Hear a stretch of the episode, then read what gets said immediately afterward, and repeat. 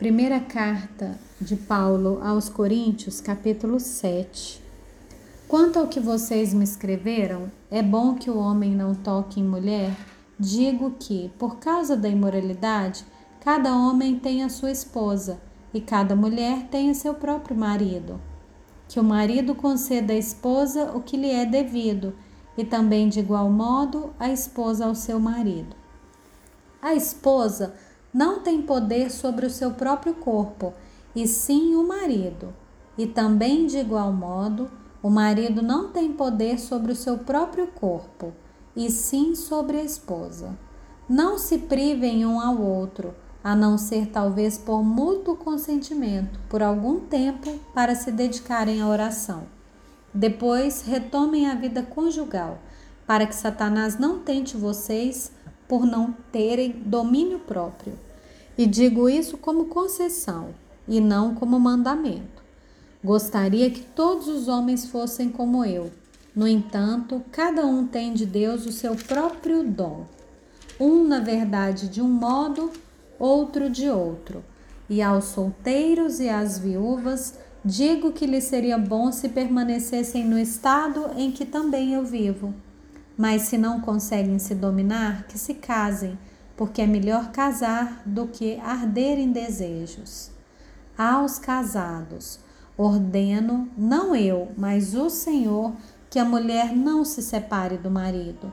Mas se ela se separar, que não se case de novo, ou que se reconcilie com o seu marido, e que o marido não se divorcie da sua esposa. Aos outros, Digo eu, não, Senhor. Se algum irmão estiver casado com a mulher não crente e essa concorda em morar com ele, não se divorcie dela. E se uma mulher estiver casada com um homem não crente e este concorda em viver com ela, que ela não se divorcie do marido.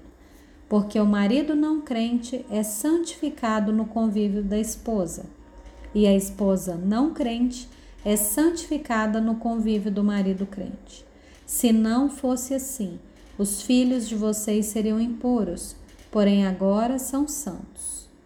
Mas, se o não crente quiser separar-se, que se separe.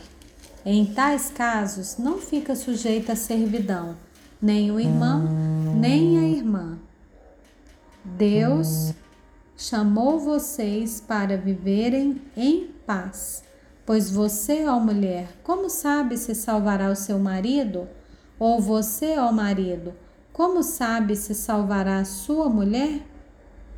No mais, que cada um ande segundo o que o Senhor lhe concedeu, conforme Deus o chamou.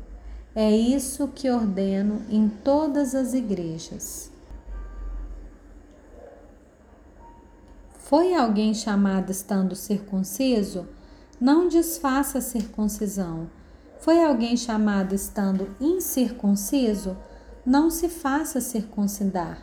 A circuncisão em si não é nada, a incircuncisão também nada é, mas o que vale é guardar os mandamentos de Deus.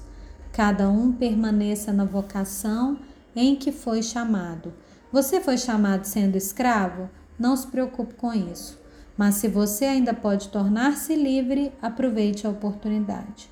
Pois quem foi chamado no Senhor, sendo escravo, é liberto que pertence ao Senhor.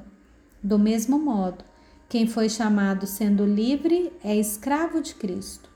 Vocês foram comprados por preço. Não se tornem escravos de homens. Irmãos, cada um permaneça diante de Deus na condição em que foi chamado. Com respeito às virgens, não tenho mandamento do Senhor, mas dou a minha opinião, como alguém que recebeu do Senhor a misericórdia de ser fiel. Por causa da angustiosa situação presente, penso ser bom para o homem permanecer assim como está. Você tem esposa? Não procure separar-se. Você está solteiro? Não procure esposa. Mas se você casar, não estará pecando. E também, se a virgem se casar, não estará pecando. Ainda assim, tais pessoas sofrerão angústia na carne, e eu gostaria de poupar vocês disso. Mas isso digo, irmãos, o tempo se abrevia. Por isso, de agora em diante, não só os casados sejam como se não fossem casados, mas também os que choram como se não chorassem, os que se alegram como se não se alegrassem, os que compram como se nada possuíssem, e os que se utilizam deste mundo como se não fizessem uso dele. Porque a aparência deste mundo passa. O que eu realmente quero é que vocês fiquem livres de preocupações. Quem não é casado cuida das coisas do Senhor, de como agradar o Senhor. Mas o que se casou cuida das coisas do mundo, de como agradar a esposa, e assim está dividido. Também a mulher, tanto a viúva como a virgem, cuida das coisas do Senhor para ser santa, assim no corpo como no espírito. Mas a mulher casada se preocupa com as coisas do mundo, de como agradar o marido.